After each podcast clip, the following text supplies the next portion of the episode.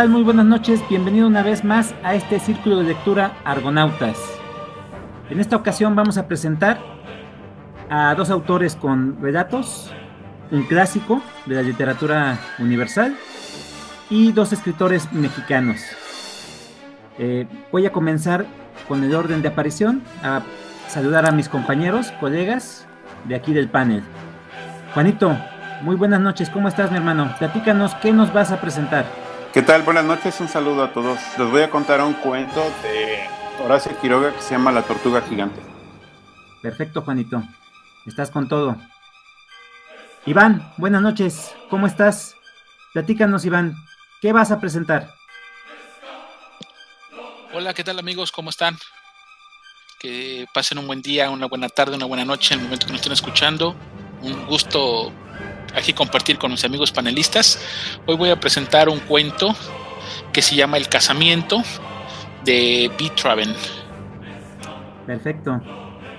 Luis, buenas noches Luis, ¿cómo estás? Platícanos, ¿qué nos vas a presentar esta noche? Hola, ¿qué tal chava? Buenas noches a todos los que me están escuchando, mis compañeros aquí presentes. En esta ocasión traigo un clásico de la literatura inglesa, considerada la primera novela este, en ese idioma, traigo Robinson Crusoe de Daniel Defoe. Perfecto, los clásicos no pueden faltar esta noche, señores. David, buenas noches, ¿cómo estás? Platícanos qué nos vas a presentar esta noche. Gracias, buenas noches. Hoy les vengo a presentar El monstruo pentápodo de Liliana Bloom. Perfecto, David. Vas a hacer que no duerma esta noche. Y yo soy Salvador, su servidor.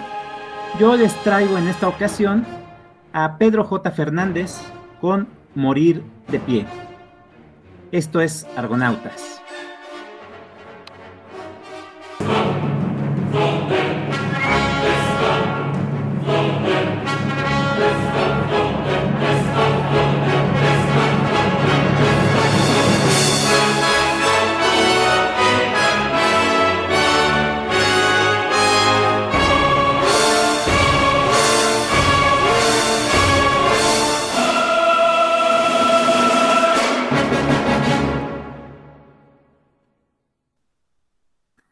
Bueno, empezamos contigo, Juanito. Adelante, tienes los micrófonos. Hola, ¿qué tal? El cuento está situado en Argentina, básicamente en Buenos Aires. Es la historia de, de, un personaje que tiene dos dependientes, pero no tiene dinero y está enfermo. Y la sugerencia del doctor es que se vaya al campo para que, pues, trate de curarse un poco mejor. Tiene un amigo que es el encargado del zoológico y le dijo, yo te doy dinero, vete al campo, cazas, este, juntas las pieles, te alimentas allá, te vas a sentir mejor y yo voy a cuidar a tus dos dependientes. Entonces, los dos ganamos. Y el, el personaje dijo, bueno, está bien. Pero no llevaba nada más que su rifle y su ropa puesta, no llevaba ni agua ni nada, ¿no? Entonces se va al campo este, empezó a cazar, empezó a comer raíces, empezó a comer frutas. Este, era buen cazador, tenía buena puntería, tenía pieles, juntó víboras también para llevar al, al zoológico. Y dormía debajo de un árbol, se hizo un techito, o sea, se sentía mejor y ahí se la estaba pasando tranquilamente. No dice cuánto tiempo transcurre, pero todo iba bien porque juntaba las pieles, comía, se sentía mejor. Y hubo un instante en que en algún día descubrió un felino tratando de comerse una tortuga gigante.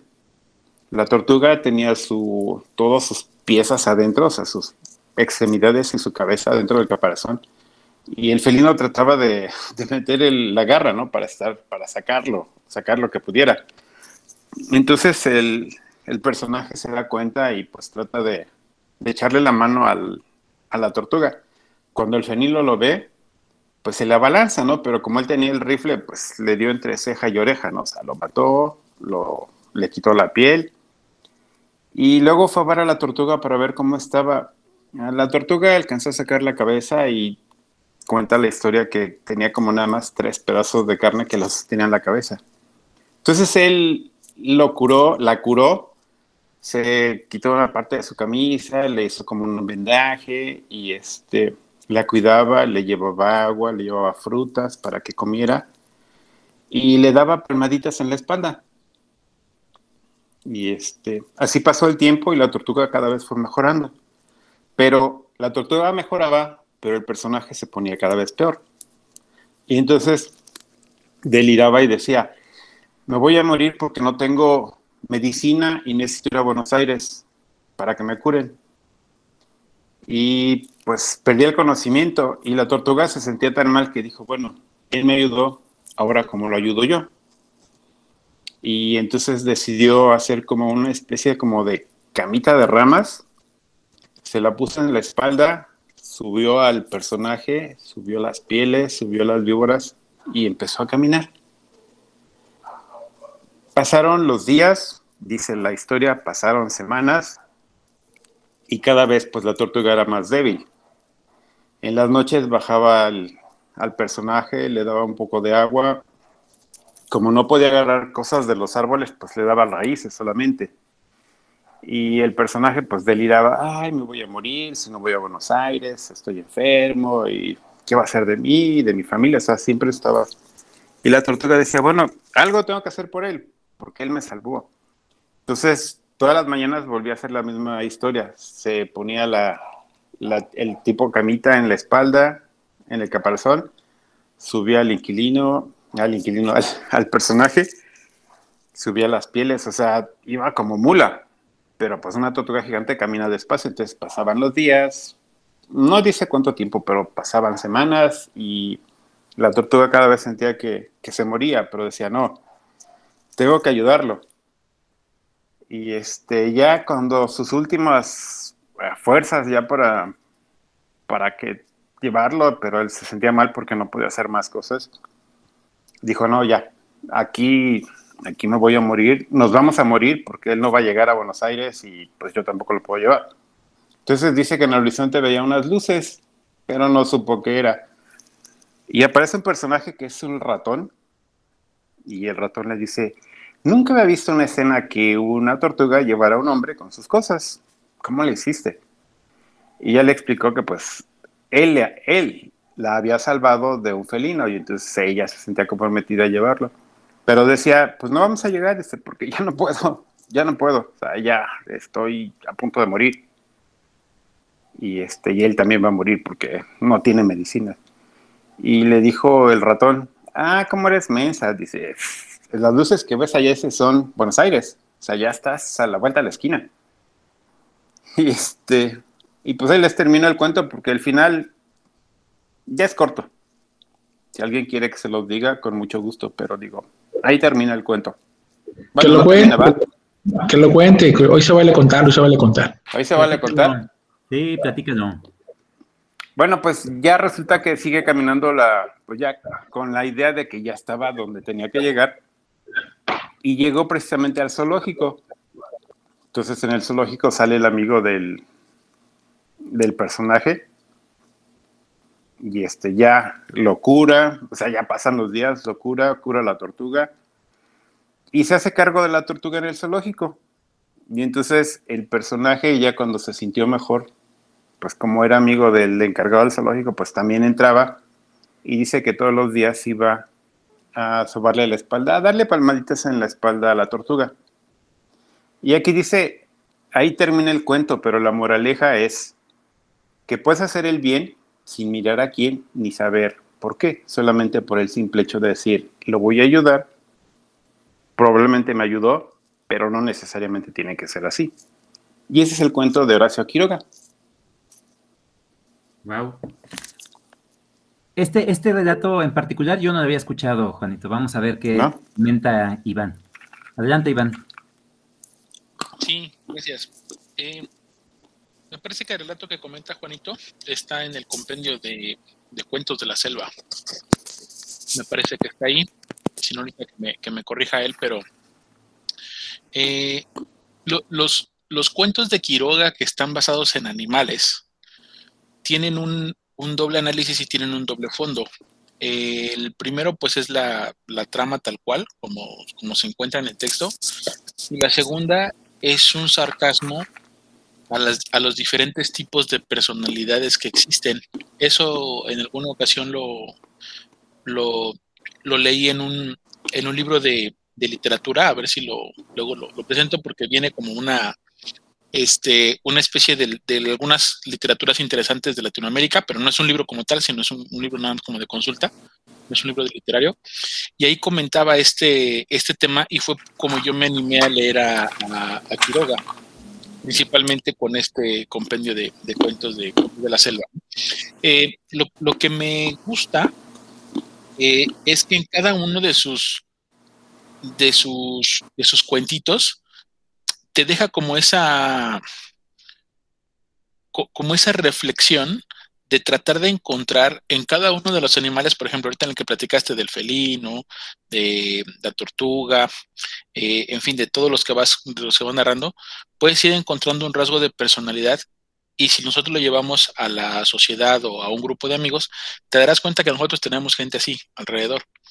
Eh, claro, hay, algunos que están como más eh, atinados, probablemente este no, no se te hizo como muy relevante, ¿no? Puede ser como como eso, esa moraleja que dices, pues puede ser a lo mejor como muy, muy común, ¿no? El de hacer el bien sin mirar a quién.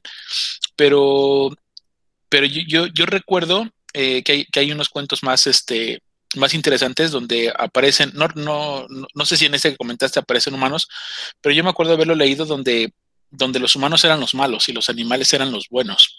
Y eso también se me hacía padre, que los, los humanos nunca podían resolver los problemas y los animales sí. Entonces, este, pues bueno, ya ratito nos darás tu, ponderación de, de, tu cuento, pero a mí, me, a mí me gusta por eso, y sí, quien nos esté escuchando, si, si no se ha animado a leer con, con Quiroga, para mí es uno de los cuentistas favoritos que tengo. Ahí está.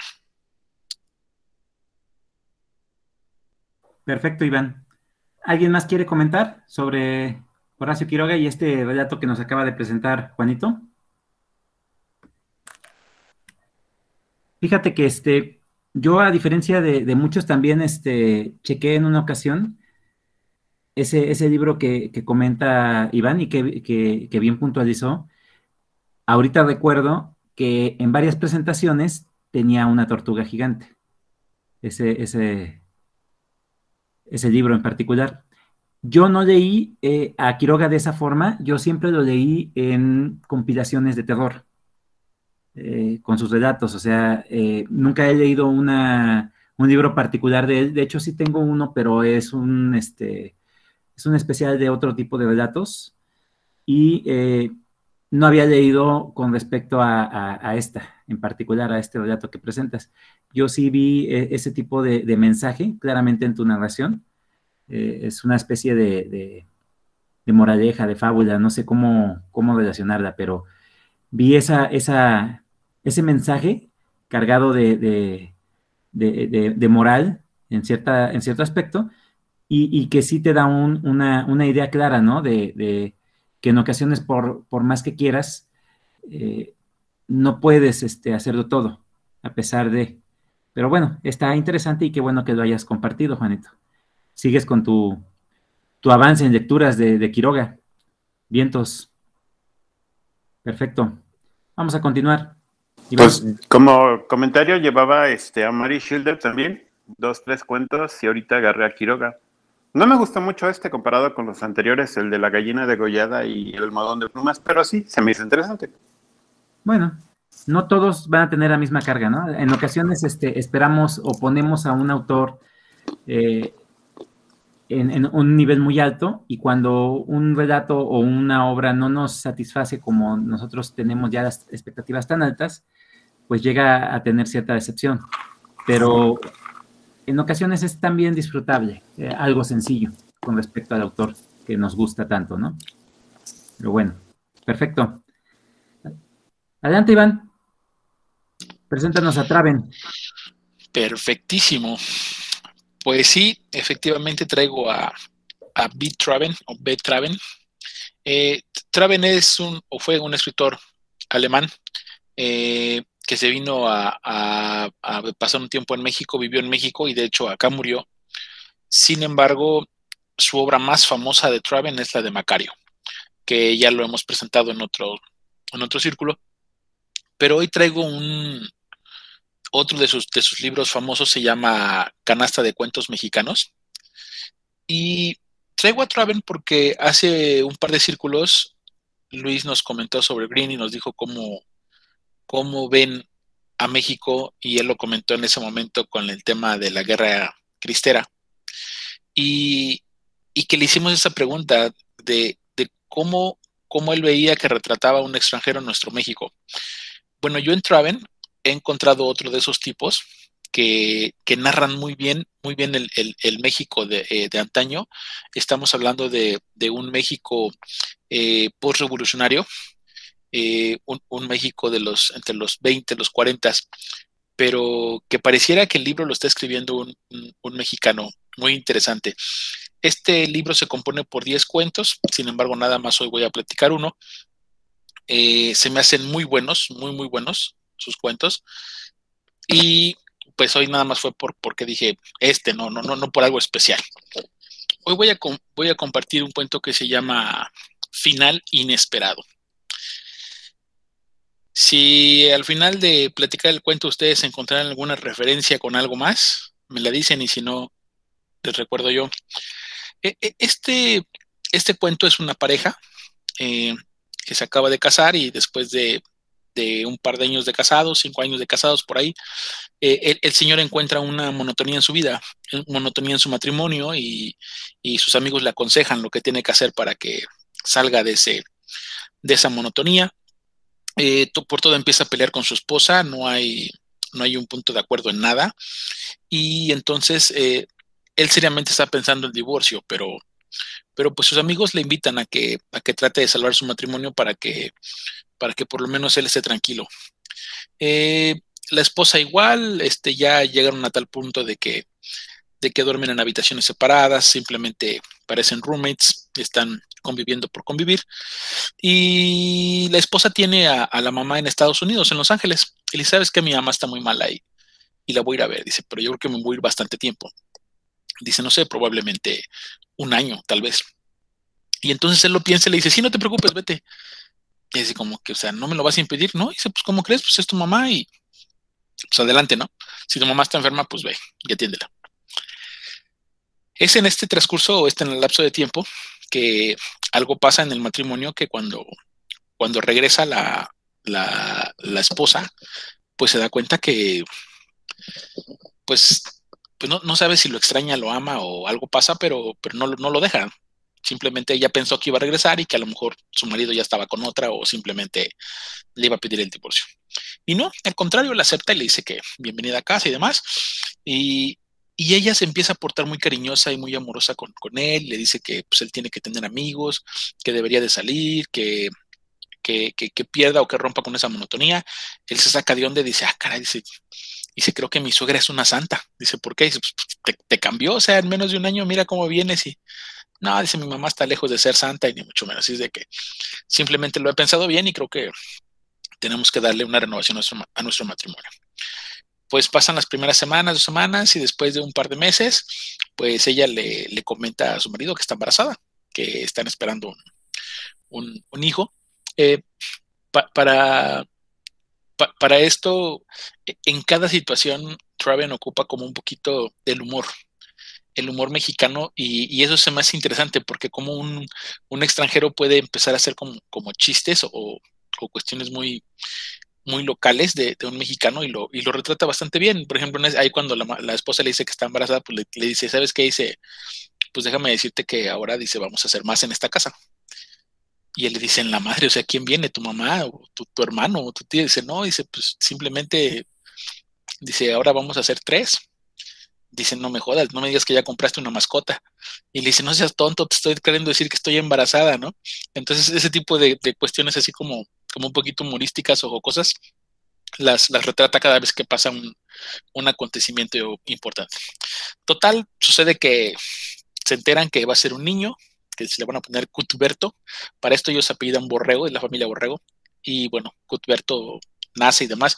Y se brinca en el tiempo. Cutberto ya tiene 23 años y de repente llega un día a la casa pues diciéndole que a su mamá que pues se va a casar, que ha conocido a Vera, que es una mujer muy bonita, una muchacha muy bonita, de buenos principios y que pues se va a casar. Eh, mm, la mamá le dice, híjole, no creo, o sea, que esa muchacha sea para ti, ¿no? Dice, pues, tantas mujeres que hay y por qué ella, ¿no? Porque es la hija de, de unos vecinos para ahí que viven. dice, no, pues es buena onda. dice, pues sabes qué, platícalo con tu papá. Y el papá le dice, oye, ¿sabes qué? No, o sea, dice, pero ¿qué, pero le ves? O sea, dice, pues es una buena chica, sí, sí, es buena chica. Dice, este, no andan malos pasos, no, dice, ni que anduvieran malos pasos, dice, al contrario, ser el primero en, en, en, también en recomendarla o orientarla. Le dice, entonces, ¿por qué no se te hace una mujer para mí? Dice, no, pues simplemente no, y no te puedes casar. Pues el chavo este se va muy enojado, se va muy intrigado a decirle a la novia y a los papás de la novia que sus padres no la van a dejar casar, que los disculpen, pero que él no puede formar parte de la familia. Y entonces el papá de la, de la, de la muchacha, este, el señor Ochoa, pues se pone como, como muy en, en eh, encanijado y dice, pues, ¿cómo, ¿cómo, cómo, que no te vas a casar? Dice que tus papás piensan que mi hija es poca cosa para ti o qué. Total, ellos este, deciden, dice, ¿sabes qué? Dice, déjamelo a mí. Yo voy a hablar con tu padre y lo voy a hacer entrar en razón y ustedes se casan porque se casan, dice el papá de la muchacha. Pues vienen a, hacer la visita y le dice el señor de frente al otro, ¿no? Dice, a ver, dígamelo de frente. ¿Qué le ve, pero, qué pero tiene mi hija para que no se case con, con, su hijo, ¿no? Con Cuthberto. Dice, no, pues simplemente no. Dice, dice, dígame qué es.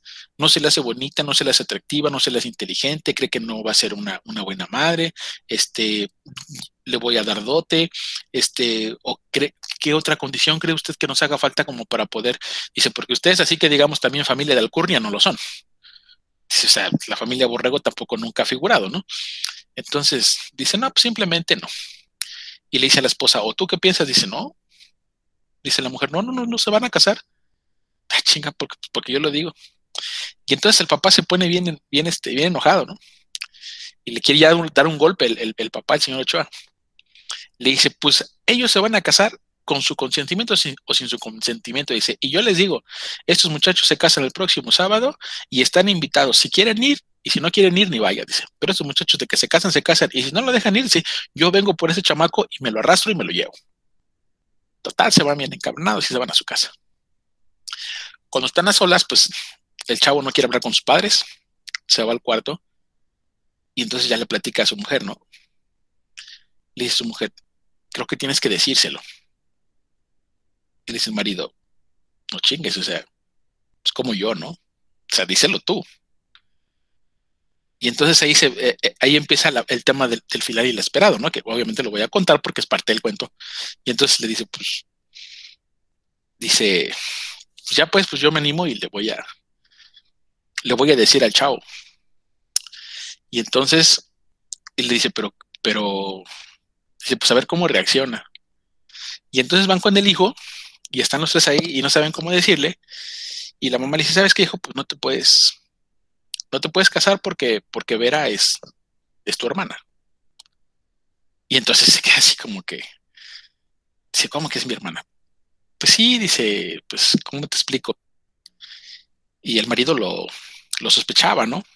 Y le dice, pues es que dice la muchacha, la señora, híjole, es que, pues cuando, este, el marido dice, pues cuando tu mamá se fue a, allá a Estados Unidos, dice, pues eh, la señora Ochoa también se sentía sola, es mi vecina, eh, dos, tres veces platicamos, convivimos, y pues en una noche de esas, dice, pues este, la señora Ochoa pues quedó embarazada. De mí, le dice papá. Y le dice, le dice el hijo, mamá, ¿tú lo sabías? Y le dice, recién me lo comentó tu papá. Dice, entonces, dice, el papá, pues discúlpame, no te puedes casar porque es tu hermana. Ta madre. Y el chavo se queda así, que, ¿cómo pudiste hacer esto? Que la fregada, que no sé qué. Dice, ya, por eso te digo que no, se, te puedes casar. Y en eso agarra y le dice la mamá, ¿sabes qué? Pues al final de cuentas, cásate. Dice, no, ¿cómo crees que me voy a casar? Pues si ya me dijeron que es mi media hermana. Dice, no es tu hermana. ¿Cómo que no es mi hermana? Dice, pues si mi papá sabe lo que hizo. Dice, pues yo también sé lo que hice. ¿Cómo? Y le dice, pues sí, dice, porque pues también mientras tu papá estaba acá, dice, pues el señor Ochoa también viajó a Los Ángeles y me fui con él. Y pues ni modo, y le dice a su marido, pues déjame decirte que Cusberto no es tu hijo, dice, es hijo del señor Ochoa. Dices, ah, entonces se intercambian las parejas y cada una tiene un hijo. Entonces, el hijo que se va a casar, pues es de la señora, pero es del vecino, y la hija que se va a casar es de la vecina con el marido. Entonces, arman ahí un, un relajito. Y entonces el papá se queda así como, ah, chinga, como que, como, como que este chamaco no es mi hijo. Pues yo le he criado, pues sí dice, pero pues así como, como tú también tuviste tu desliz, pues yo también tuve el mío. Y le, y le dice, no, pues en este mismo momento se encabrona el papá, ya se quiere divorciar. Dice, no, dice, pues, pues hay que aguantar, pues tú hiciste lo mismo, yo hice lo mío. Dice, y al final de cuentas, pues no son hermanos. Dice, pues yo paría a este y aquella parió a la otra y, y nada que ver con los papás. Así es de que cásense y no hay bronca. Total, a la media hora ya van y le tocan a los vecinos, ¿no? Y ya dice el papá, ¿sabes qué? Ahí le dice el papá, ¿y los vecinos saben cómo está todo este show? Dice la esposa, ni le digas. Ellos piensan que ella es su hija y este es nuestro hijo. No te metas más en broncas. Vámonos que se casen. Y entonces ya cuando llegan allá con los vecinos, dice el papá, ¿sabes qué? Pues vamos a... Dice, nada más le estábamos poniendo una prueba, dice, a ver si había amor de verdad de estos muchachos. Aceptamos, vamos a darle sí, ahí vamos a estar en la boda dentro de ocho días. Los felicitó y no sé qué. Y el cuento termina cuando el vecino dice, le dice al chavo, le dice, oye, Cuthberto, dice, tienes unos papás bien chistosos, cabrón. Dice, hace, hace media hora, dices, estaban, pero nos querían hasta matar, dice, porque se iban a casar. Y ahora ya tienes hasta la bendición, tienes el permiso, tienes todo. Dice, pero ya ves la importancia de ponerse enérgico. Eso que te quede como lección. Dice, creo que eso tuve que haber hecho desde, desde hace 10 meses que se conocieron con mi hija. Si no hubiera sido por mí y en la forma como me puse y amenacé a tu padre, tú no te casas. Así es de que deberías de estar agradecido conmigo, dice toda la vida. Así termina el cuento. Ese es el final inesperado. Y así está la, historia de, dos muchachos que se casan que resultan ser hijos de otros padres. Perfecto. ¿Alguien quiere comentar sobre este relato que acaba de, presentarnos Iván? Adelante, Juanito. Pues muy bueno. Trataba de imaginarme el final, algo así que no eran hijos de, de ella, del primer matrimonio de los Borrego, pero de los Ochoa, no me lo imaginé. Todavía estuvo más inesperado. Muy bueno, me gustó. Perfecto, Juanito. Eh, yo tengo que decir que pues yo ya lo había leído. es, es, un escritor que me gusta mucho. Eh, Macario es una obra que a pesar de su brevedad tiene mucho contenido y aparte eh, retrata muy bien varios aspectos de nuestra cultura. y estos, estos cuentos que, que, presenta Traven también me gustan por más que nada su concepción, su originalidad. Y mucha gente puede decir que no son tan originales, pero es que el tema lo presenta Traven en su momento. Y son muy, muy buenos. Bastante amenos, sencillos y hasta cierto punto irónicos. Entonces, este relato eh, tenía un rato sin haberlo eh, tenido en mente y me acordé de él ahorita que lo estaba platicando Iván yo, la verdad, cuando lo leí, al final me solté unas carcajadas. No me acuerdo si iba en la ruta o estaba en, una clase. Creo que estaba en una clase. y entonces, este, me empecé a reír por lo irónico del final. Y, este, y me preguntaron que por qué me estaba riendo, si me acordé de un chiste o algo así. Le digo, es que acabo de leer algo que está muy, muy bueno. Dice, ah, no, es de tus, de, de tus lecturas, entonces no, no me cuentes. Pero sí, o sea, yo la verdad me la pasé muy bien con ese relato. ¿Qué ibas a comentar, Iván? Eso precisamente que, que dos cosas que hace muy bien en sus en todos sus cuentos, Traven, es el retrato de una mexicanidad que, que, creo que no es tan fácil encontrarla cuando eres extranjero. Y segundo, encontrar esas partes como, como jocosas o divertidas que realmente te, te suelten una, una carcajada sarcástica y pues casi en todos sus, cuentos lo, lo, tiene. Y pues bueno, yo cuando leí este cuento, luego, luego recordé una canción de salsa que se llama María Teresa y Danilo, que no lo sé, pero probablemente lo pudieron haber sacado de este, de este cuento, ¿no? Que prácticamente narra la misma situación de un chavo que se quiere casar y al final su papá le dice, pues cásate, y dice mamá, dices que mi papá no me deja. Dice, tú no hagas caso a tu papá, si ese señor tampoco es tu padre, tú puedes casarte con quien quieras. Entonces, es este, prácticamente la misma, la misma historia. Esa es la, única referencia que, tengo. Y pues bueno, invitar a que lean a Betraven. Ahí quedó. Perfecto. Continuamos contigo, Luis. Adelante, los micrófonos son tuyos. Bien, tus, gracias. Sí, interesante también quería comentar del el cuento de Iván. nunca he leído ese, a ese escritor y, vaya que también me, me, atrae. También quiero leer el de Macario y bueno, ahí lo tengo pendiente. Robinson Crusoe. Bueno, yo creo que voy a hablar de una de las obras más representativas, yo creo que de la literatura universal. Es una obra que, que me encantó. La verdad es que me gustó muchísimo. Para leer de aventuras la recomiendo. ¿Y por qué? ¿Por qué, por qué me gustó mucho? Bueno, Daniel Defoe va a hacer una biografía, podemos decirlo así, de, un, este, de un viajero, tal Robinson Crusoe. Él había nacido en Inglaterra y este, no estaba contento ahí, o sea, él, tenía prácticamente la vida resuelta ya, estaba muy cómodo. donde había nacido, pues tenía todas las facilidades para, para, para estudiar y ser este, una, un, este, una gran persona, un gran lord, le decían allá. Y él no, él no estaba contento con eso y él decide pues, por, pues partir, este, unirse a unas embarcaciones y él tenía ese espíritu de, aventura. Y me gusta porque primero, primeramente él llega a lo que es este, parte de África y ahí está, lo hacen este, prisionero, finalmente le escapa y, llega a Brasil. Ahí es donde él va a tener una, la iniciativa de de poner así, este, ¿cómo podemos decirlo? Pues sí, tierras, ponerse a, trabajar, tenía ya este, gente, él, él, está contento con esto que está haciendo, este, finalmente él se encuentra con un, con un fin. Y, y, lo que más le gusta a él y lo que más le, atrae es que lo está haciendo por él solo, ¿no? Entonces, este, es una, es una obra que también nos va a llevar al, al, al, al famoso Orinoco, que es este, otro, otro libro de, Julio Verne, El soberbio Orinoco. ¿Por qué? Porque por el, Orinoco va a haber una isla que ahí casualmente va, va a llegar Robinson Crusoe. ¿Y cómo va a llegar él?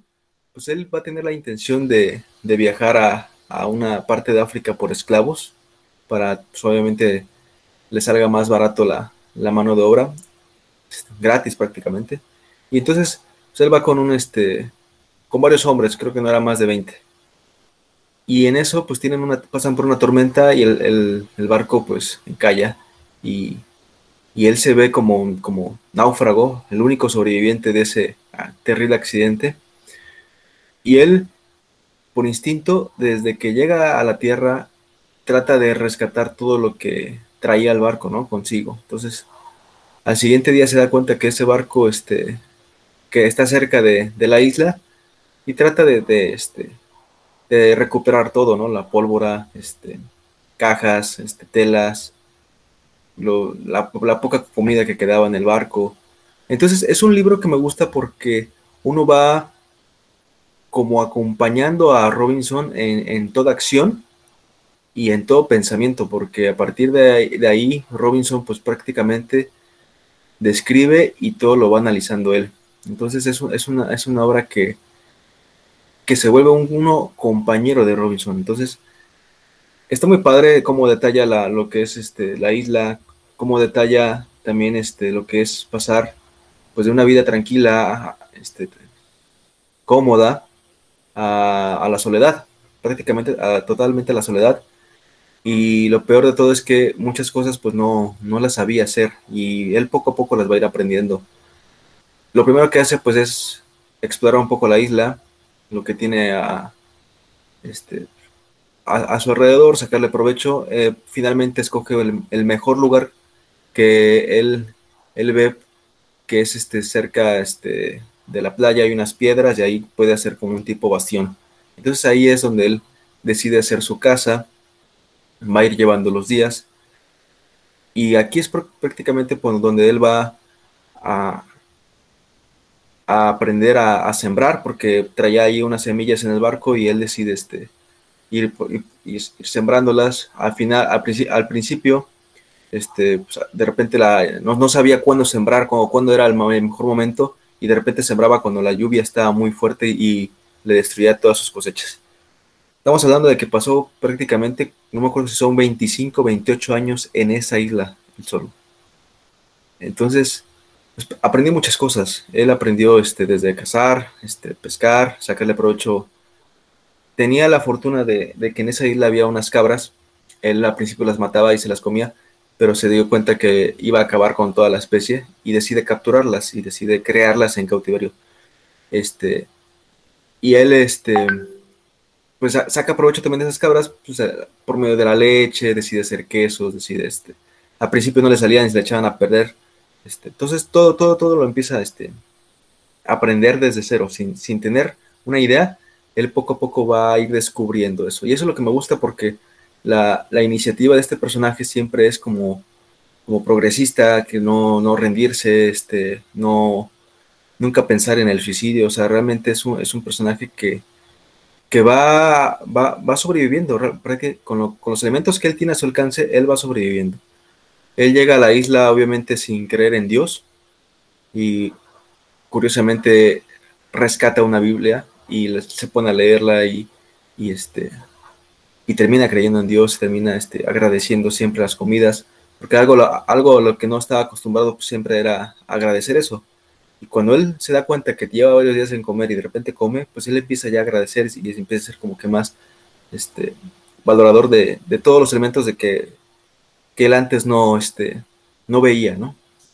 Entonces sí es una, es una historia muy padre, a mí me gusta porque yo cuando lo, lo, lo, estaba leyendo y, y, precisamente veía todo esto, esto que sufría Robinson, pues te imaginas o o, tú piensas y, dirías, pues también si yo estuviera varado en una isla, también no tendría ni idea cómo se, hacen las cosas, porque pues uno no está acostumbrado, este, este, la, la cotidianidad lo, nos lleva siempre pues, a comprar siempre todo, ¿no? Pero hacer algo desde, hace, desde cero y, está súper, súper difícil y eso es lo, lo, que valoro mucho de esta obra, que, que nos pone un escenario este, difícil, pero un personaje que no se va a rendir. Entonces, sí, tiene muchas aventuras, tiene este va a tener este, problemas con, de repente empieza a haber este, extraños, empieza a haber este, salvajes.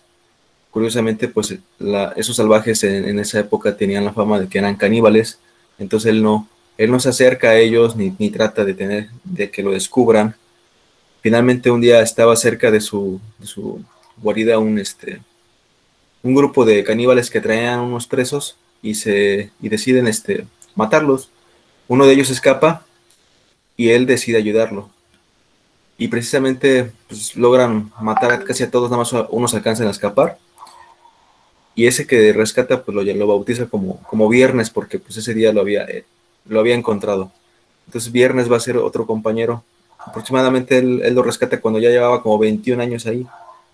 Entonces durante 7 años pues va a ser también otra otra este, parte buena del libro porque pues él le, va, le va a enseñar desde hablar, desde le va a enseñar este, de, aprender a cómo vivir, cómo, cómo, cómo sembrar, cómo este, crear las cabras, hacer quesos y todo, ¿no? El rollo.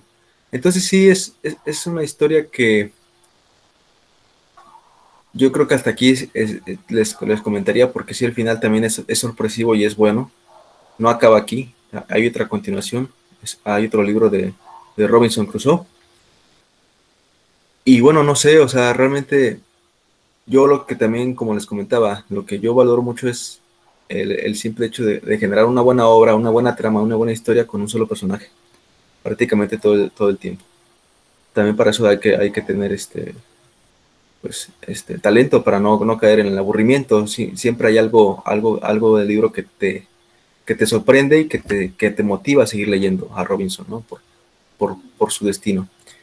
Y bueno, esa es la, la aportación que traigo se le pueden dar muchísimas, ya actualmente se les da muchas interpretaciones como el colonialismo, cuando llega un hombre a un lugar siempre saca provecho de todo, entonces, pero prácticamente eh, como, esencia, como novela, es una muy buena obra. Perfecto, Luis. Adelante, David. Lo único que entendí fue aventuras, aventuras, aventuras. Y dije, ay, esto se parece a Julio Verne, o sea, tu mero mole. Y ya que lo mencionaste, dije, sí, claro que sí.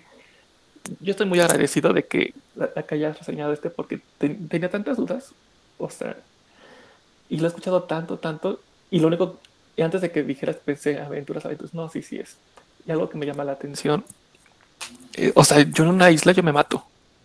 No hay manera de, o sea, de que su, de que no, ni los juegos delante, este, yo no sé en qué, en qué acaba porque, o sea, o sea, aventura, supervivencia, o sea, no sé qué vaya a pasar con viernes, pero estoy como, estoy como que intrigado, pero, pero como no hay como que de, de que es, como que no sé un tema o, o no sé, algo específico, me causa curiosidad. Lo que, lo que me llama la atención es, deja tu la soledad, es, es, es un miedo de, o sea, tantos años, o sea, no, no sé. Este, eran otros tiempos también, quién sabe. Pero, pero sí, sí, sí me animaría a leerlo, pero yo creo que con calma, ¿no? Porque, porque al principio siento que son muchas descripciones, pero de descripciones que, que no me gustan. Ahí le dejo. Y luego yo creo que ya me adentraría, ay, cómo le hacen, ¿no? Pero, pues, pues yo muy feliz con tu reseña. ¿Alguien más quiere aportar algo con respecto? Adelante, Iván. Gracias. No, pues este, Luis nada más y nada menos nos trajo que al, al padre de la novela, a inglesa, así es de que, pues, a Daniel Defoe se, se le conoce por muchos escritores y, y, recordar que, que, si nosotros tenemos en la mente el, el clásico la clásica escena de, del náufrago, de alguien que naufraga, pues es precisamente gracias a, esta novela que fue como, como pionera, primero por el, por obviamente pues por el género, el género de la novela inglesa fue el primero que escribió novela, y también pues por el tema, ¿no? Recordar que en aquellos años pues estamos hablando de que era el medio de transporte más común, el, barco y, el miedo de mucha gente, ¿no? Es como, como en un tiempo era como el, el, miedo a caerse de un avión, pues aquí era el miedo a que tu barco encallara y tú quedarás este, varado en una isla desierta pidiendo auxilio y tratando de, de, sobrevivir. Pues obviamente este, este libro ha sido como, como mucha referencia para, futuras adaptaciones cinematográficas. Pues la, que más se recuerda es la de Tom Hanks con la de, la de Náufrago, eh, que precisamente muchas, muchas de las escenas y muchas de las cosas que toma esa película, pues las, las han tomado del libro de, de Robinson Crusoe. Eh, tiene tiene, un gran impacto este libro en la, en la literatura universal. Y pues creo que, que, sí, así como, como ahorita David dijo, pues yo lo había escuchado, pero jamás lo había leído, pues creo que muchos nos pasaba eso. Y, y sí, sí, sí, sí es un poco, un poco pesado en algunas, en algunas descripciones y en algunas formas, porque también es difícil como hablar de un solo personaje y que se le lleve solito sin, sin nadie más y cómo va viviendo, cómo va pasando los días, cómo se las va ingeniando para sobrevivir, se puede llegar a, a, estar un poco monótono, pero, pero creo que la, aparición de Viernes de, su amigo el que rescata, pues creo que creo que refresca bastante bien el, libro y pues nada, pues agradecerle a, Luis que siempre nos trae eh, libros clásicos e, e, interesantes, ¿no? Que de alguna u otra manera nosotros como lectores pues deberíamos de echarle un, ojito y, pues más cuando tienen como esos títulos como este que es primera novela inglesa, pues sí, sí, hasta, hasta por ahí darían ganas de leerlo. Gracias, Luis. Es todo. Perfecto, Iván. ¿Alguien más quiere comentar? Juanito. Eh, ¿Qué más se puede decir? Es Robinson Crusoe. Es una novela sumamente conocida por la mayoría de la gente. Por lo menos el nombre sí lo tenemos en mente. La temática también ha trascendido a través del tiempo. Y pues ya nada más para añadir, tengo que decir que sí considero que es un poco pesado en su narrativa. No es una narrativa que sea actual, entonces hasta cierto punto sí es un poco pesado, pero se compensa con una buena historia. Eso sí, está bien escrito, eh, tan es así que ha perdurado a través del tiempo, ¿no? Pero bueno. Bien, continuamos con esta noche. Y el turno es de David. Adelante, David, preséntanos este libro que tiene una portada demasiado, demasiado perturbadora. Qué fuerte. A ver si lo llegan a ver. Obviamente nuestros oyentes no verán, pero pues ahí les dejo la portada. El monstruo pentápodo de Liliana Bloom. Es que lo leí en el Kindle. Disculpas. Este libro no es, es recientemente nuevo. Creo que del año pasado, no me hagan caso. Pero este, para, para ponerles en contexto, yo después de Amigo Imaginario, es que yo ya no quería leer. O sea, como que me empalagué.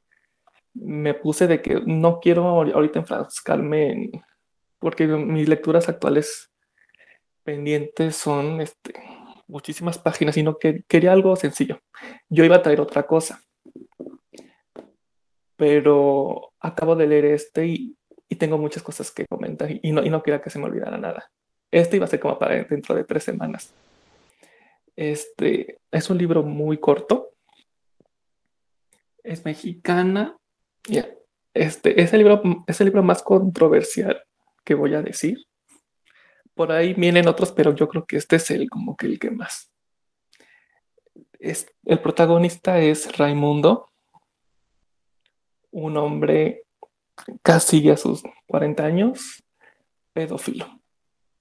Entonces vamos a conocer a su víctima, que es Cintia, y vamos a conocer a la pareja de Raimundo, que es Jaime. Al principio este, este Raimundo este, conoce a Cintia. Raimundo dice de que es a las personas que les gusta tiene entre 5 y 9 años, porque ya después ya va creciendo el, cuerpo humano, se va deformando, según él. Entonces, digamos que esa edad es como que lo más, lo más virgen, por así decirlo. Este, y él, este, él, él, es como ingeniero, tiene una vida normal bien, trabaja bien, no es rico, tiene un, perro labrador, y, y, esta Cintia no es su primera víctima luego te lo va diciendo. Entonces, él va a una escuela de natación y, es amor a primera vista.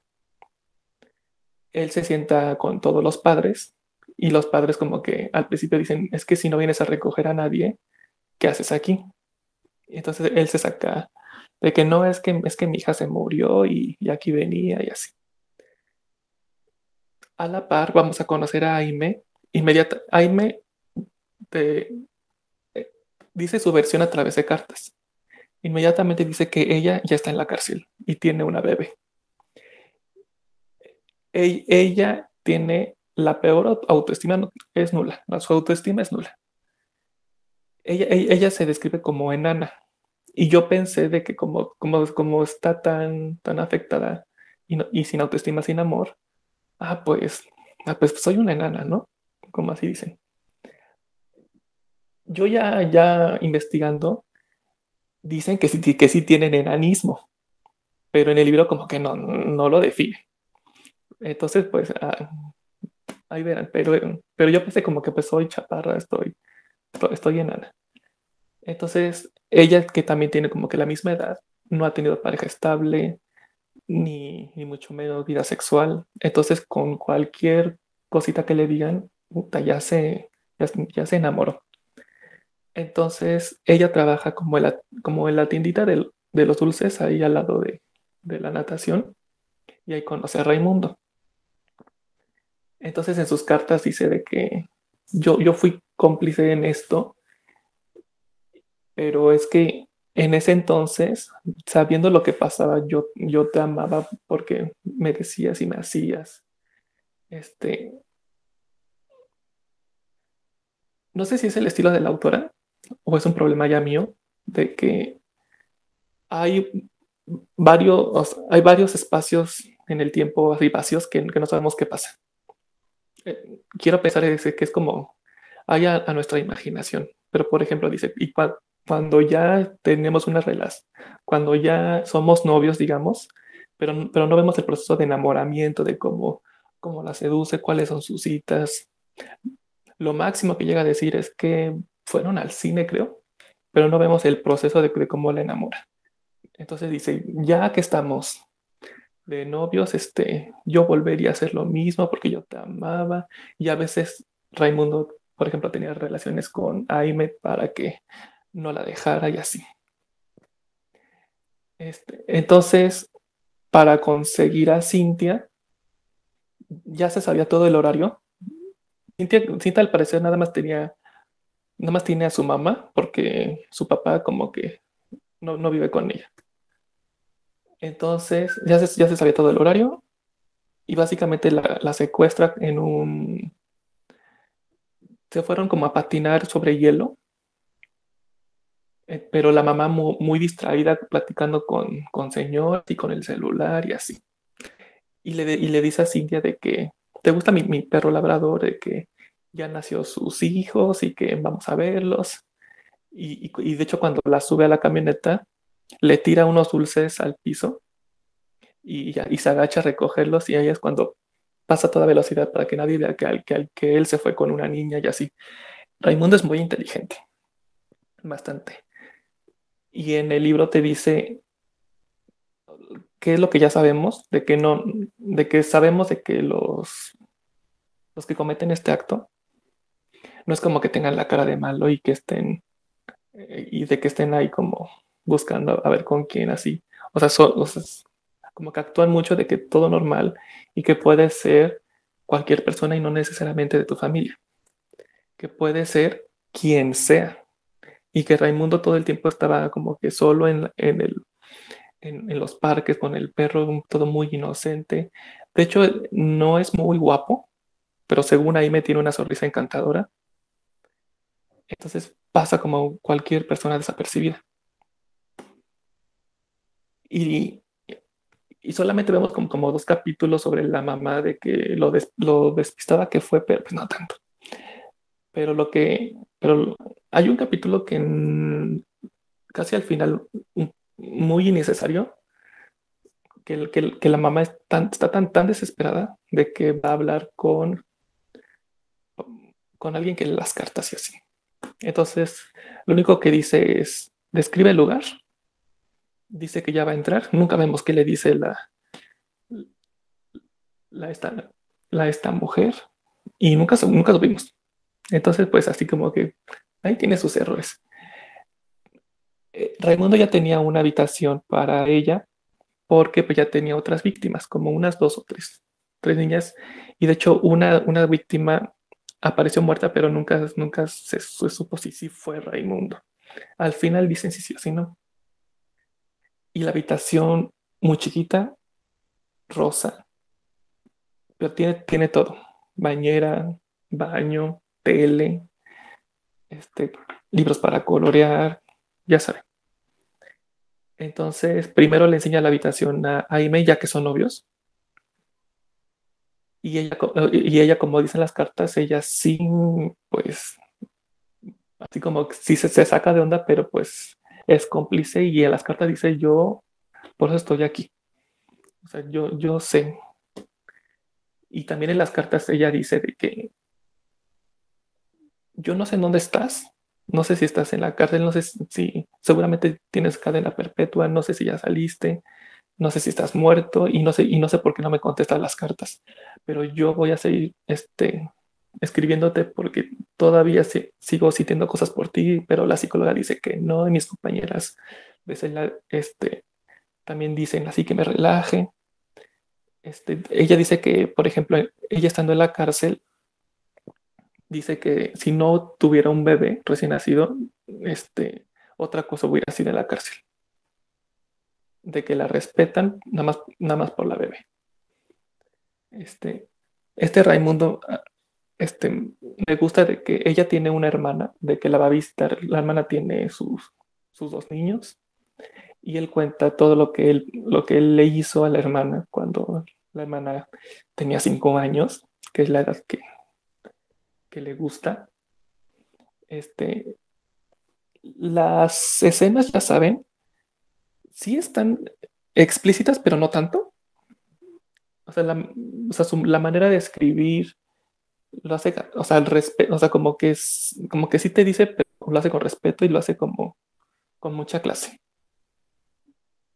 por ahí me, van entendiendo. O sea, sí te, sí te imaginas, pero sí te lo, sí te nada más como una pizca de lo de que sí pasa, pero no es grotesco.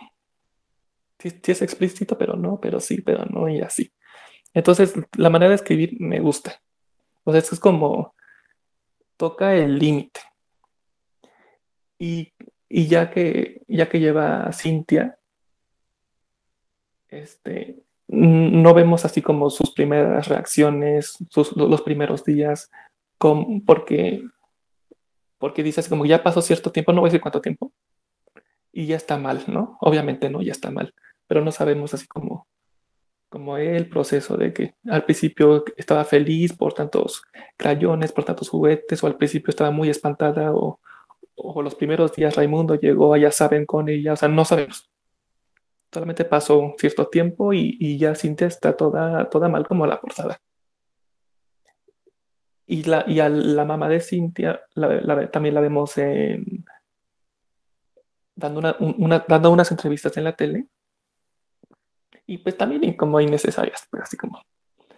Este, algo que no me gustó, eh, las hermanas de la mamá de Cintia, como que la quieren sacar de la depresión y así. Ay, Dios, señoras, de, lo que está pasando y ya la quieren que se pare de la cama. No sé. Este, como es un libro muy corto, ah, bueno, el final, para el desenlace, pasa algo con Aime, siendo cómplice. Este, no sé, no, se me hizo como, no sé si está muy realista o está muy de que, muy como, muy forzado el final. O sea, como se me hizo, pues está bien. O sea, como pues, bueno, ahí está, ahí está el final. Este, me gusta mucho el punto de vista de Aime, así de que, porque ella eh, cuida a Cintia.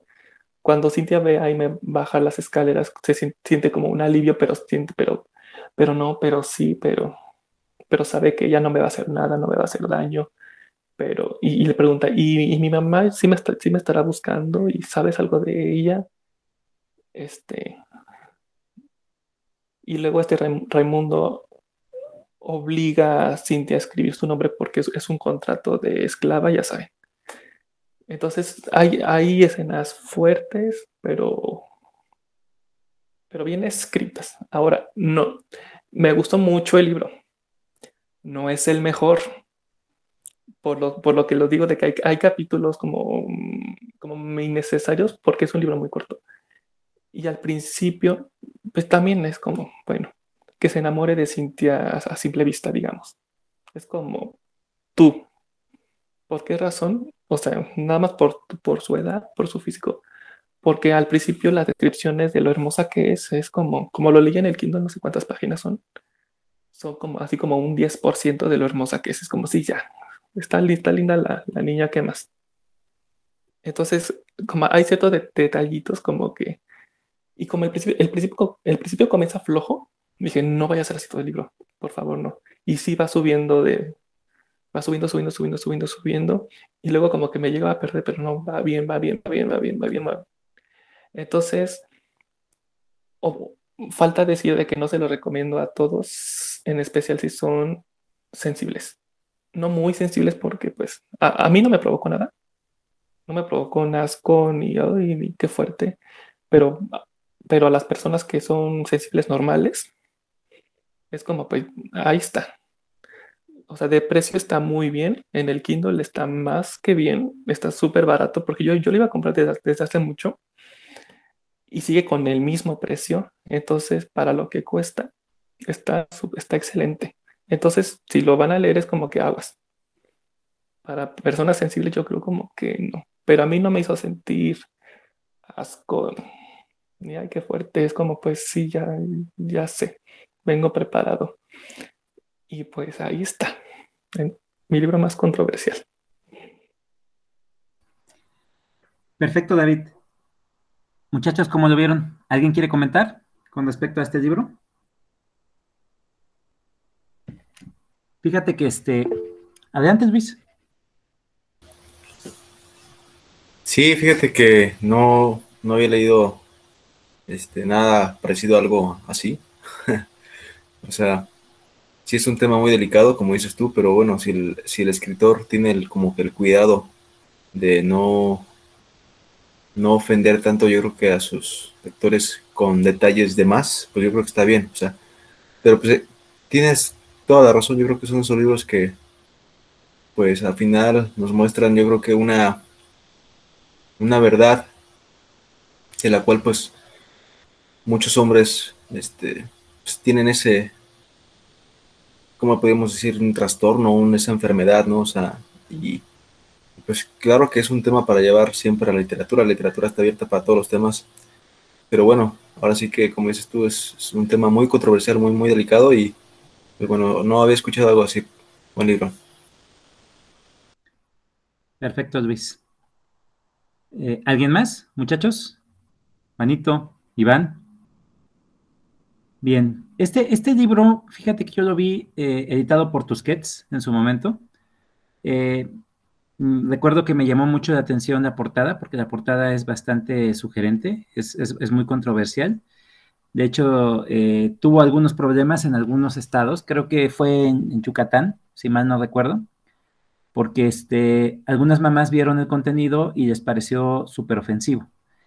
Pero eh, esta escritora es, muy inteligente, eh, de hecho es, madre, tiene dos hijos, y el argumento fue de que ese libro era sus pesadillas hechas realidad.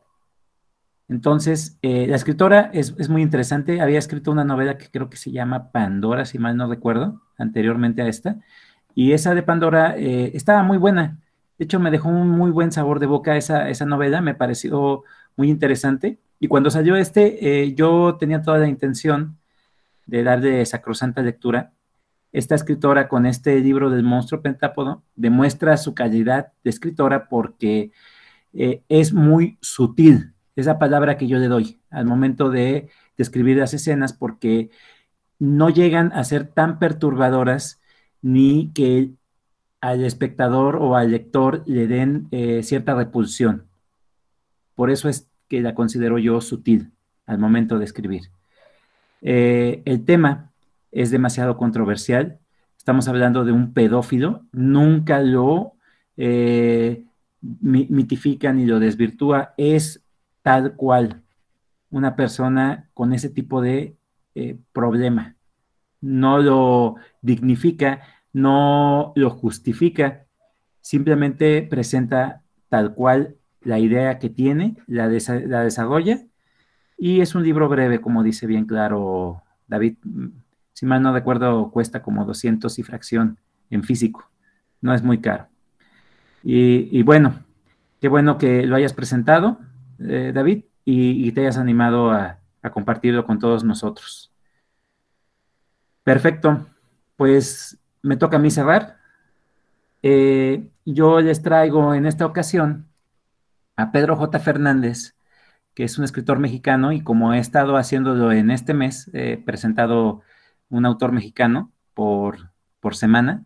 El anterior fue Rafael Bernal y en esta ocasión Pedro J. Fernández es un escritor contemporáneo actual que ya tiene varias obras este, este, editadas y la mayoría han sido editadas por la misma casa editorial, que si mal no estoy, es el sello de Grijalvo.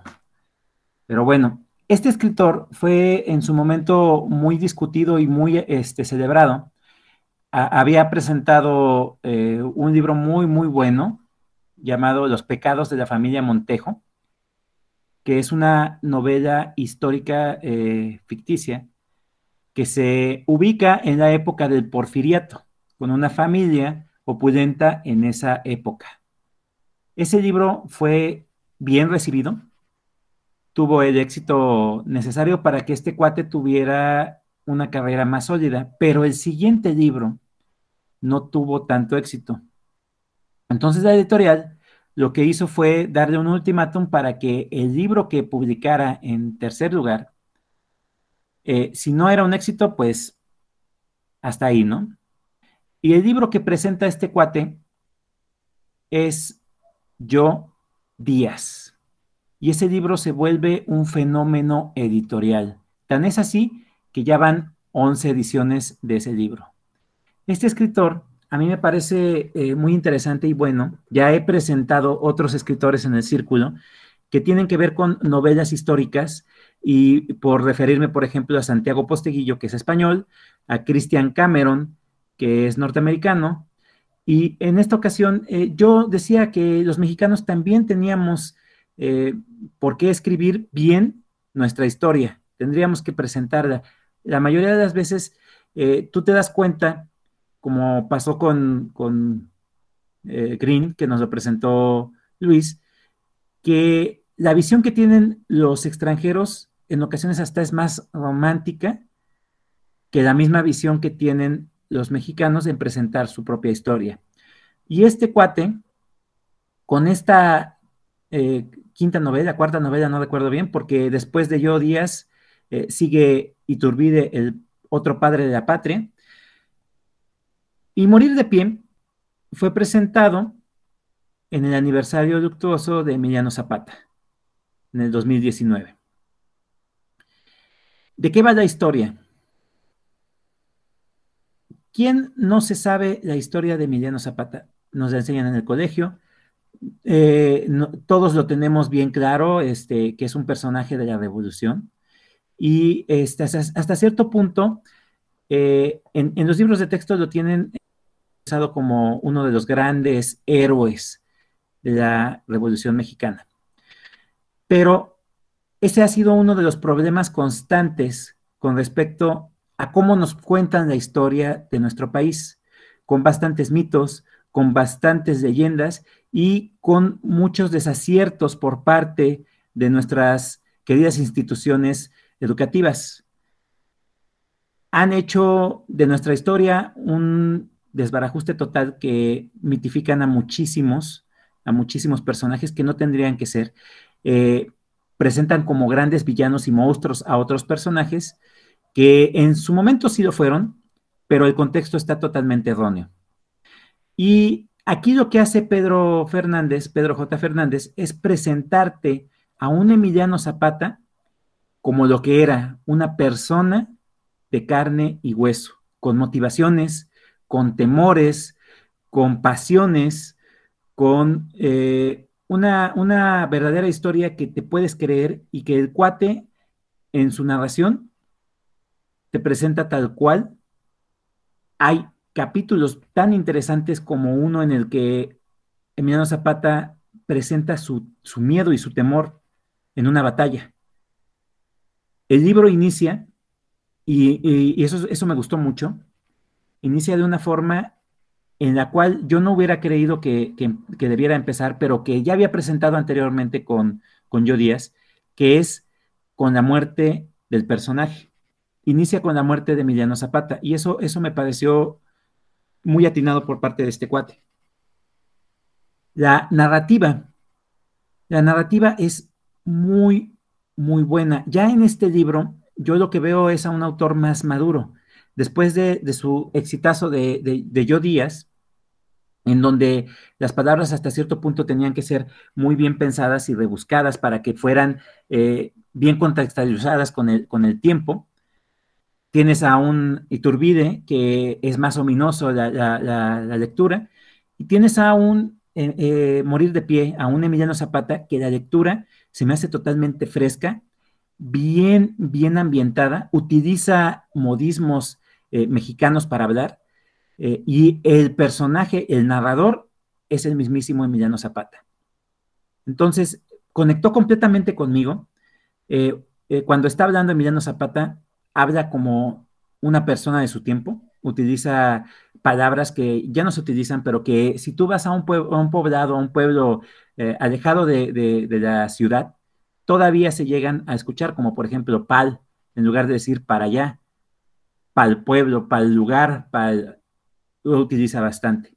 Las groserías, las groserías las utiliza con tal sutileza este cuate que las escucho bastante bien y que, yo las creería que las dirían de esa forma. Por ejemplo, hay una parte en la que Emiliano Zapata dice, y te rajas a ese cabrón. Y todo ese comentario que hace es demasiado natural. La grosería está bien empleada y es parte de esa narrativa que, tiene Pedro Fernández. Voy a, leer una parte que me, pareció muy interesante y es nada más un párrafo para que entren en sintonía con lo que digo con respecto a la narrativa. Todo comenzó con la tierra, ese polvo marrón con la piel de nuestra gente, esos terrones que se desmoronan en las manos, el material que cubre cada rincón de este país y que no permanece estático, pues transmuta la muerte en vida, las semillas en maíz, frijol, caña de azúcar, arroz, árboles que dan manzanas, ese lugar mágico donde podemos echar raíces, como un maizal y sentirnos en casa. Es más útil que el oro, tiene textura, sabor y cuando llueve un olor ácido que sacude el alma. Pero también la tierra tiene un destino más funesto, pues se convierte en la última morada de todo ser que ya no puede burdar a la muerte y debe esconderse bajo una lápida de piedra. Y en todo momento te da a entender que la tierra es el motivo por el cual él pelea, por el cual él lucha. Este cuate eh, utiliza unos elementos literarios muy interesantes que es la palabra umbral. A través de la narrativa, este Emiliano Zapata te va diciendo que todos pasamos por muchos umbrales, porque su madre se lo dijo al momento de traerlo en vida. Tú pasas por un umbral, que es de la nada hacia la vida, y así continuamente. Al nadar en primera instancia lo que es la muerte de Emiliano Zapata, lo que hace Pedro J. Fernández es romper con el esquema de una lectura o de una narración lineal. ¿Por qué? Porque te está presentando el final de la historia de este personaje. Entonces, al continuar los capítulos, lo que hace Emiliano Zapata es narrar su historia porque, como todos tenemos bien claro en esta cuestión de, la temática de la muerte, al momento de morir vemos pasar nuestra vida alrededor de nosotros. Y eso hace Pedro Fernández, Pedro J. Fernández, contarte la vida de Emiliano Zapata, no de una forma lineal, sino a través de una narración cíclica. Puede contarte en un preciso momento lo que es su infancia, puede pasar a un hecho en el cual está con alguno de los personajes de la revolución, como lo es Francisco y Madero. Esa, esa parte de, de, la novela en la cual tiene ese encuentro con Francisco y Madero se me hizo hermosa, se me hizo bien escrita. También cuando llega con Francisco Villa en la capital de la Ciudad de México, te presenta también la relación incómoda que tuvo con el yerno de Porfirio Díaz y el final funesto que tuvo ese, ese personaje, eh, el yerno de Porfirio Díaz, el esposo de la hija mayor de Porfirio Díaz, Amada Díaz. Y así te va presentando a un Emiliano Zapata demasiado humano. La, la relación que tuvo con su esposa, cómo él protegió a sus hermanas, a su familia, a la familia de su esposa, escondiéndolos para que no, no, sufrieran esas represalias por todo aquello que él había hecho. Cómo en cierto momento llega a tener una paranoia porque en todo momento veía una traición. Todo esto lo narra de una forma tan, tan, tan bien escrita este cuate, tan amena, que a mí me entretuvo bastante hay muchísima gente que se queja porque como no es una narración lineal, dicen que llegan a perderse, pero yo en ningún momento me perdí, porque para empezar, cada capítulo tiene un nombre y tiene una época, una, anotación de un año. Entonces nunca me perdía. Cuando yo veía que era 1919, es el final de su, vida. Pero cuando veía que era 1916, cuando veía que era 1918, cuando era 1917, te va presentando diferentes escenarios. Todavía este cuate dice, ok, te estoy contando una historia que no tiene una temporalidad correcta. Pues te voy a poner una anotación al final de la narración de la, novela para que veas cómo fueron los hechos, mediante todo un, glosario de eh, acontecimientos. También como apéndice pone la carta que le manda eh, este Emiliano Zapata a Venustiano Carranza. También pone el plan de Ayala para que tengamos un contexto histórico más, más eh, enriquecedor y podamos disfrutar todavía más la novela. Y a pesar de todo esto que te estoy platicando, la novela no supera las 300 páginas. Es una novela muy, muy buena, muy bien escrita, muy concisa y que te presenta a un verdadero héroe que siempre tuvo miedo, que se equivocaba en sus decisiones, que mataba a diestra y siniestra porque él ya no se tentaba el corazón. Estamos hablando de que llevaba más de nueve años en, una guerra eh, fratricida y una guerra tan cruel como lo fue la Revolución Mexicana. Entonces, aquí Pedro Fernández te presenta a un personaje totalmente fuera del contexto tan heroico y tan mítico que nos presentaban en la escuela. Una persona de carne y hueso, con pasiones, con temores, que en realidad sí fue un héroe. Esa es mi aportación de esta noche, muchachos. Adelante, David. Yo a Pedro J. Fernández lo sigo, ¿no? Entonces conozco sus portadas. Él me cae, como persona me cae muy bien. Me gusta escucharlo y así. Yo no sabía de, bueno, al, menos este libro. Bueno, al principio del ultimátum, pues ni idea, ¿no? Pero, es, pero me gusta mucho de que, de que se enfoque que se enfoque como persona, así, los personajes que todos conocemos y que más de que lo mismo y la misma historia que, que yo creí que era, este, que se enfoque en él, en, sus, en él como persona, en sus pensamientos y, y, ya, y ya con estas reseñas sí, sí, sí me animaría a leerlo. No, no, no creí que fuera tan corto. Claro. Este, no, o sea, es que hasta se me hace raro porque, o sea, como en 300 páginas comenta tantas cosas y, luego historia de México es como, o sea, tendrías que ser así súper mega bueno para abarcar todo lo que quieres en tan pocas páginas y, creo que, que, sí lo logra y, eso me convence más. Claro. Eh, fíjate que eh, yo de adolescente y de ya después en la carrera, para mí era uno de mis héroes, eh, Emiliano Zapata. Me, me, encantaba escuchar los programas de Clio eh, cuando hablaban sobre la revolución y cuando hablaban sobre Emiliano Zapata. Y este tipo de libros, eh, lo único que hace es presentarme eh, un escenario más verídico y más real, no cambia mi parecer, porque mucha gente empezó a divagar y a, contextualizarlo como lo que no es, cuando empiezan a meter, es que él debió de haber sido, por ejemplo, este, debió de haber tenido un amante que era el yerno de Porfirio y todo eso. Entonces, no era el macho que todos conocíamos. Y ese tipo de cosas a mí me sacaban de contexto y aún así, este, yo seguía teniendo en mente eh, la idea de Zapata, y más porque somos morelenses. Eh, en una ocasión, cuando estaba yo trabajando en gobierno, llegué a ir a, Ciudad Ayala, llegué a ir a, varias partes, y ahí me platicaban sobre la historia de Emiliano Zapata y de cómo le tenían miedo a algunos de los revolucionarios, porque no todos los revolucionarios eran eh, buenas personas. Estamos hablando de un ejército de gente iletrada, de gente que no tenía alguna otra eh, eh, solución o que eran ah, este, asaltantes, asesinos que se unían nada más para poder seguir perpetrando sus fechorías.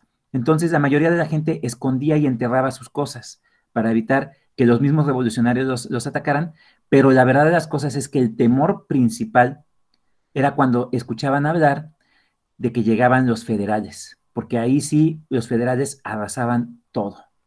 Y Emiliano Zapata tenía una idea muy clara de lo que era el pueblo.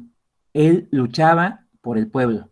Entonces, cuando escuchaba de que alguno de sus, eh, eh, de sus soldados, de su soldadesca, de, sus generales, de sus...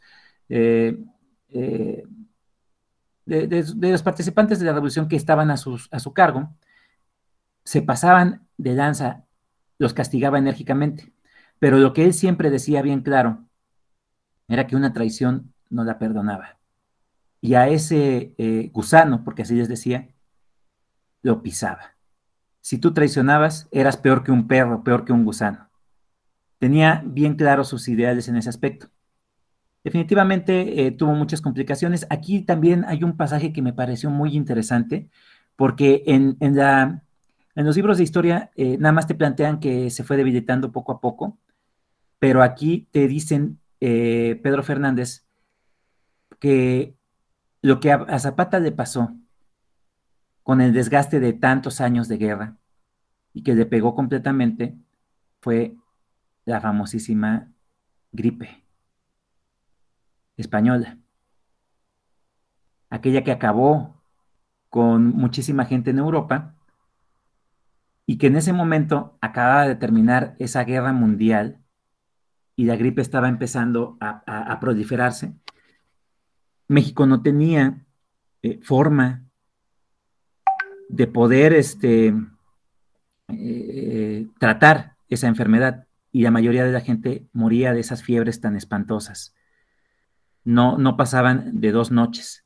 Entonces el ejército de Emiliano Zapata se empezó a diezmar.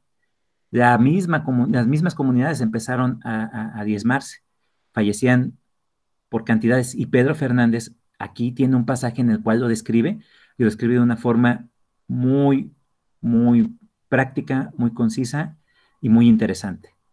Es un buen libro para saber un poco de historia sin meterte en contexto así tajante y, rajante, porque al final de cuentas lo que Pedro Fernández trata de presentarte es los pensamientos de una persona que ya murió y que nunca se supo si pensaba de esa forma. Él solo te presenta los hechos para que tú tengas un contexto sobre la historia. Y eso es lo que me gustó de este libro. ¿Alguien más que quiera comentar sobre esta obra que acabo de presentar? Adelante, Luis.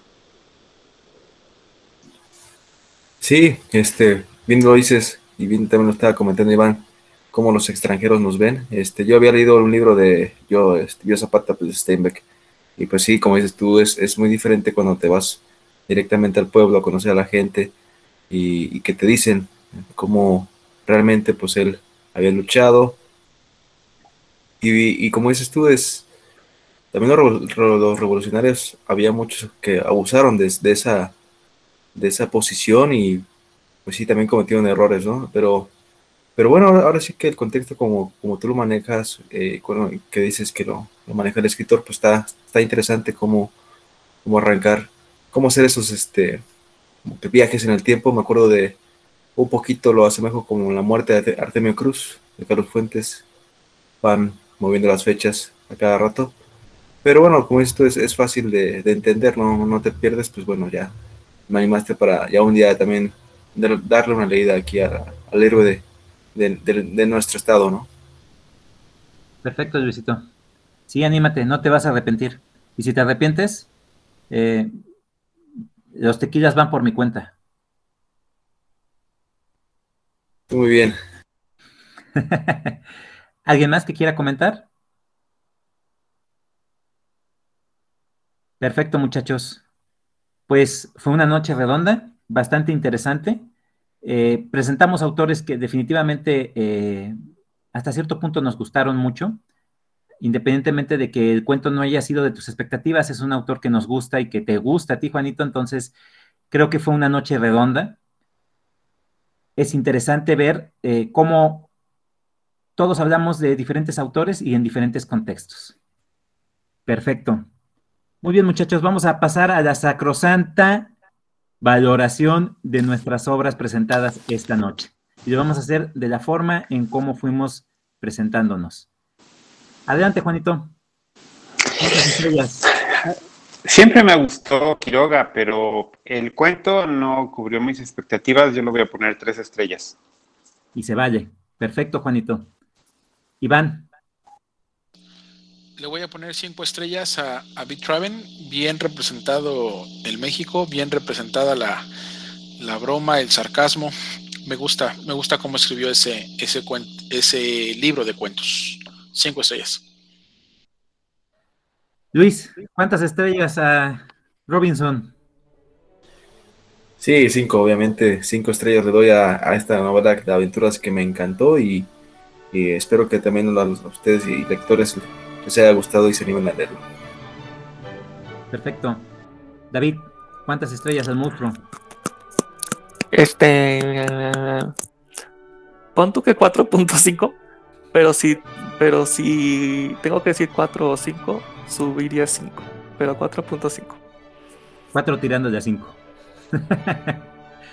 Híjoles, este.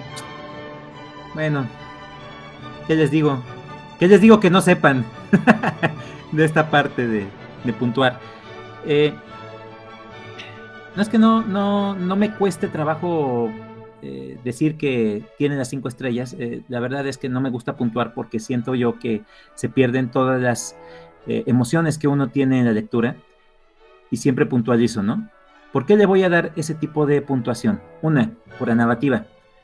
Es muy buena.